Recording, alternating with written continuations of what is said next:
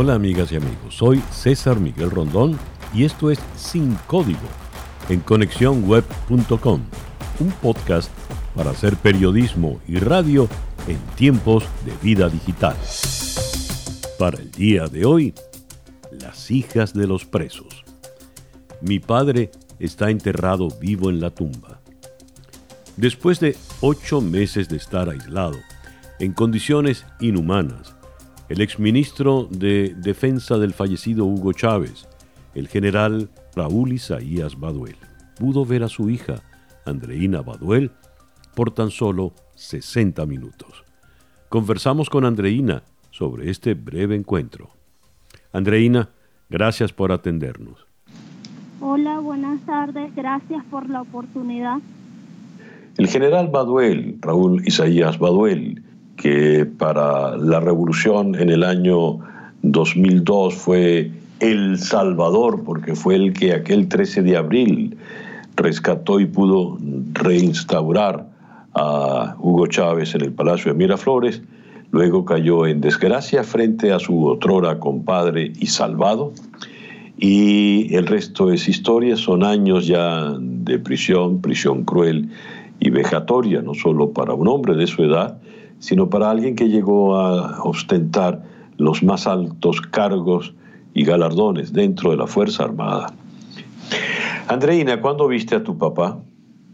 El sábado, luego de ocho meses, sometido primeramente a una desaparición forzada, porque debo señalar que el pasado 15 de febrero lo sacaron sin rumbo conocido de la cárcel de máxima seguridad donde lo tenían en Fuerte Tiuna y no fue sino hasta este sábado, luego de 35 semanas, 8 meses específicamente, que finalmente lo vimos y supimos que está enterrado vivo en el Sebín de Plaza Venezuela, La Tumba. ¿Cómo lo encontraste? Afortunadamente y por la gracia de Dios, mi papá se mantiene firme en sus principios, en sus convicciones, pero sobre todo en su fe que es lo que lo ha ayudado a resistir. Dios lo ha ayudado a resistir tantas vicisitudes que lamentablemente ha pasado durante más de una década injustamente preso. Andreina, ¿en qué condiciones físicas está tu papá? Bueno, físicamente estamos solicitando que se le haga un, chequeo médico, porque bueno, es difícil determinarlo en una visita que fue totalmente filmada, que fue solo de una hora y luego de ocho meses de aislamiento, eso por supuesto que deja secuelas físicas, por lo tanto estamos solicitando que se le haga un chequeo médico. Pero como señalé anteriormente, pues gloria a Dios está con mucha interés y mucha fe. ¿Qué edad tiene tu padre? Mi papá tiene 65 años, de los cuales tiene ya 11, 11 años y, 3, y 5 meses injustamente preso. ¿De qué se le acusa, Andreina? Se le acusa sin prueba alguna de traición a la patria y de rebelión militar. Eh, debo señalar con mucha humildad que el único delito de Raúl Isaías Baduel ha sido ser siempre defensor de la Constitución y de las leyes, por lo cual hoy lo mantienen preso e incluso arremeten en contra de la familia porque hoy también tengo, tengo dos hermanos que son presos políticos solo por ser hijos del general Baduel. Te iba a preguntar también por ellos. ¿Dónde están? ¿Cómo están? Bien, uno de mis hermanos está en el estado Guárico, Raúl Iván Baduel, sometido a tratos crueles e inhumanos también. Y Adolfo está en el SEBIN del helicoide en Caracas y también ha sido torturado e incluso han tenido que trasladarlo más de cuatro veces a hospital al hospitalito militar de Fuerte Tiuna por, por asfixias mecánicas. Dios. A ver, ¿qué dice tu padre de la situación de tus hermanos, de la situación de la familia en general?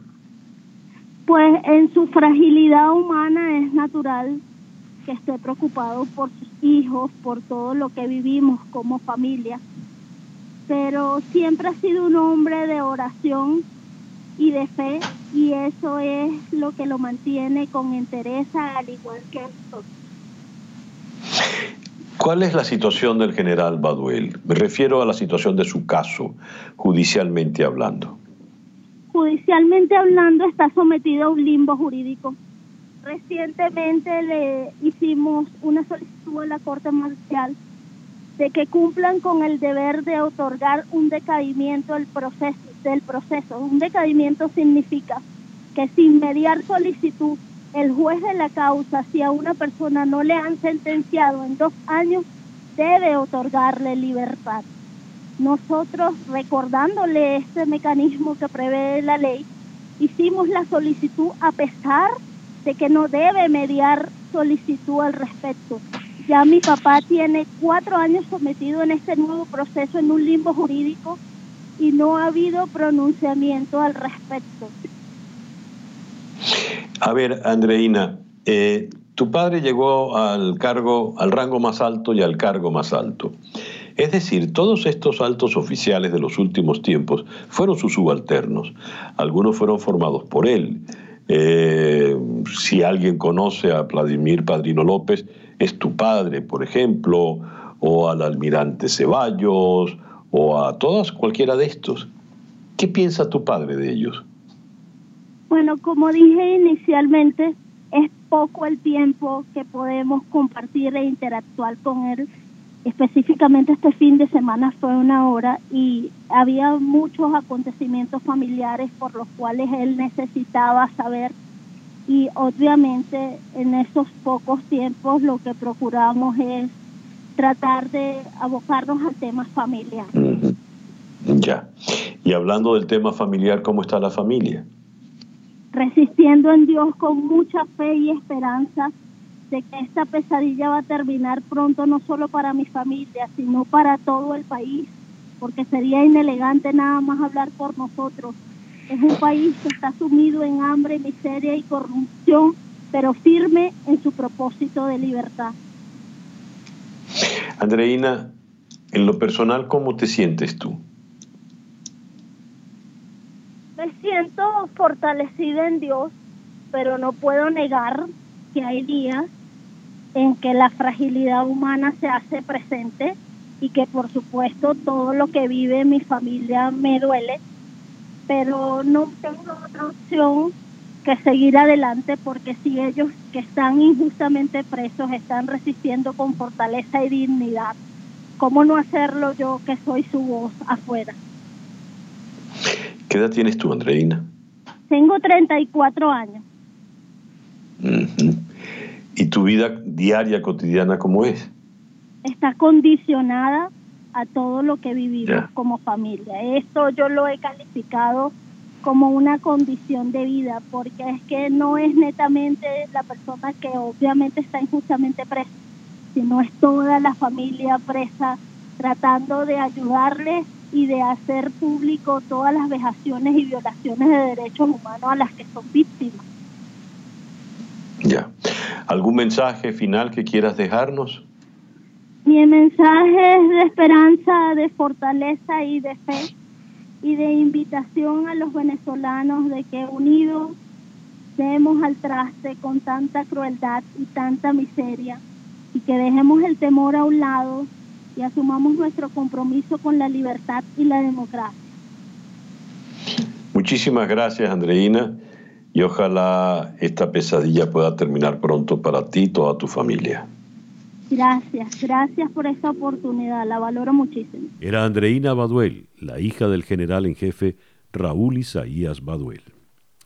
El caso de Andreina se repite en las familias, en los hijos de cada militar que se encuentra privado de libertad por razones políticas, donde al parecer hay un ensañamiento particular por disentir del régimen.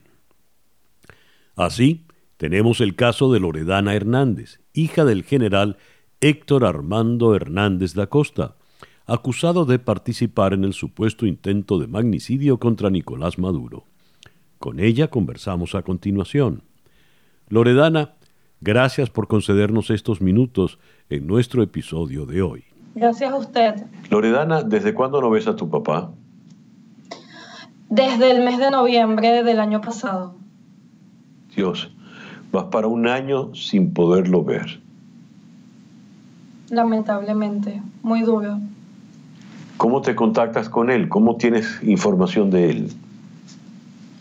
Eh, últimamente no he tenido comunicación con él, no puedo. Las veces que él llama, eh, ha sido muy pocas las veces, aproximadamente seis veces este año. Y bueno, él llama a la casa de, eh, de mi familia, de uno de mis familiares, y mi familia debe llamarme por teléfono, unir al teléfono, ponerle un altavoz y nos gritamos. Él no me escucha, yo lo escucho. Ay Dios, a, grito, esa es la manera, la única manera que tienen de poderse comunicar en casi un año, por lo visto. Así es, y él no me escucha bien, yo tampoco.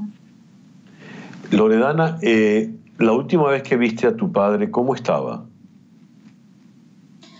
Eh, bueno, no lo pude ver bien porque estaba detrás de un vidrio. Lo vi cuando estaba en la, cárcel de máxima seguridad en Fuerte Tiuna. Eh, nunca pude darle un abrazo, nunca pude tocarlo. Estaba flaco, pálido y con un estado muy grave de salud. ¿Y lo más reciente que has sabido de él, cómo está? Está mal.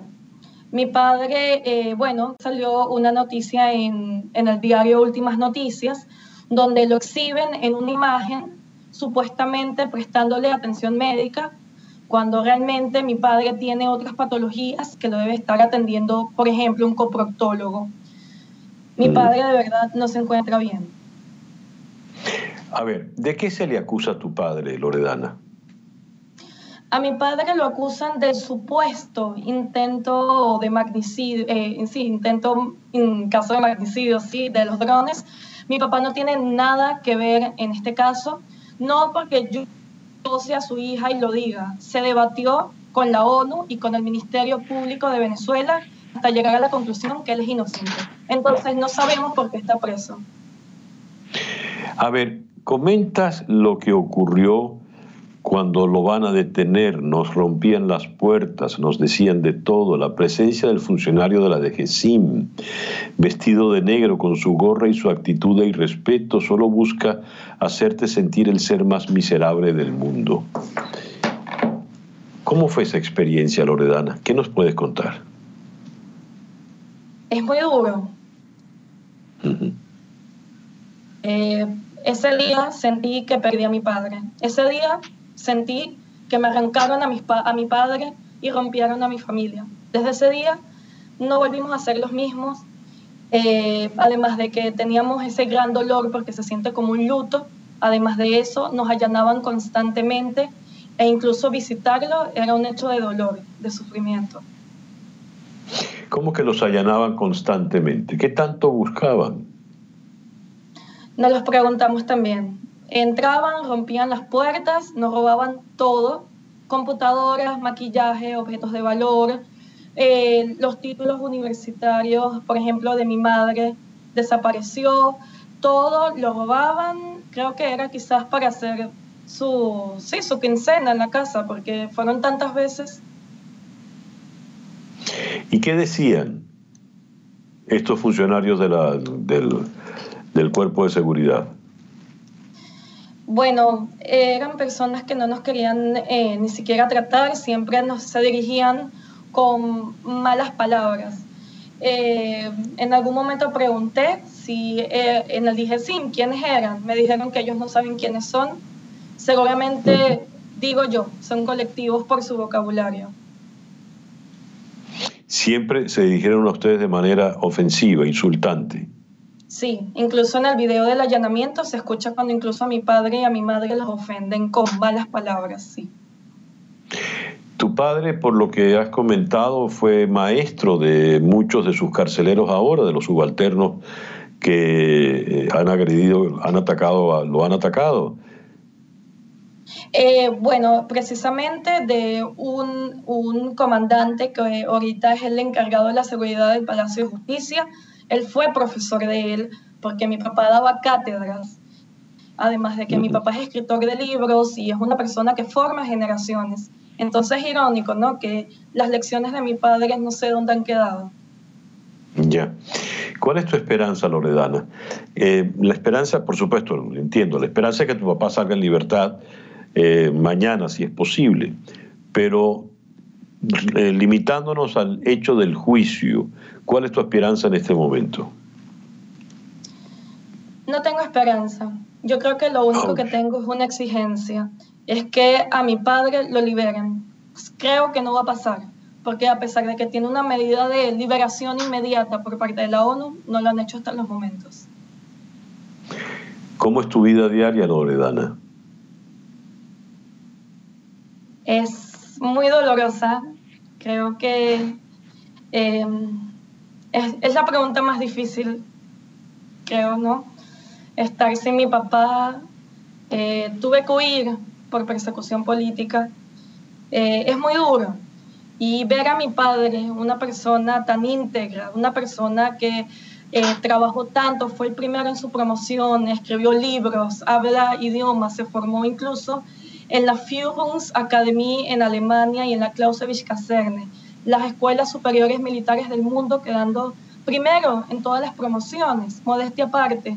Eso me duele, porque en Venezuela se castiga la inteligencia y es lo que me han dejado hasta los momentos como lección. ¿Qué nos puedes decir en este momento Quiero que sepan que existen presos políticos militares. Siento que incluso la propia oposición, los propios defensores de derechos humanos han olvidado este aspecto. Siempre vemos liberaciones de civiles, pero ¿dónde están los militares? Hay militares dignos detrás de las rejas. No solo mi padre, está el caso de Marín Chaparro, de Luis Humberto de la Sota, de muchísimos militares más que son ejemplos de moral y constancia detrás de las rejas. Es momento de que Venezuela reflexione y se una a esta lucha para que todos seamos libres y que no sean más las familias venezolanas que se unan a este dolor.